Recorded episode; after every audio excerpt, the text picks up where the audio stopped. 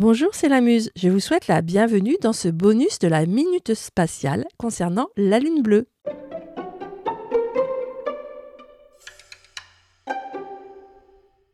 Je vous invite, si cela n'est pas déjà fait, à écouter l'épisode initial. Vous trouverez le lien en description.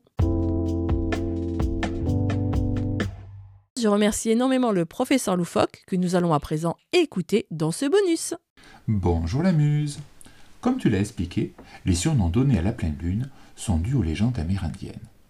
Les Indiens d'Amérique utilisaient en effet un calendrier basé sur la lune. C'est ce que l'on appelle un calendrier lunaire. Or, le temps qui sépare deux phases de lune identiques, comme de pleine lune, est plus petit qu'un mois. C'est ce qu'on appelle la lunaison, qui dure en moyenne 29 jours et demi. Il est donc possible d'avoir 13 pleine lune en une année. Cette pleine lune supplémentaire, par rapport à une année habituelle, fut surnommée Blue Moon, la lune bleue, ce qui donnera l'expression anglaise Once in a Blue Moon, qu'on pourrait traduire par une fois tous les 36 du mois.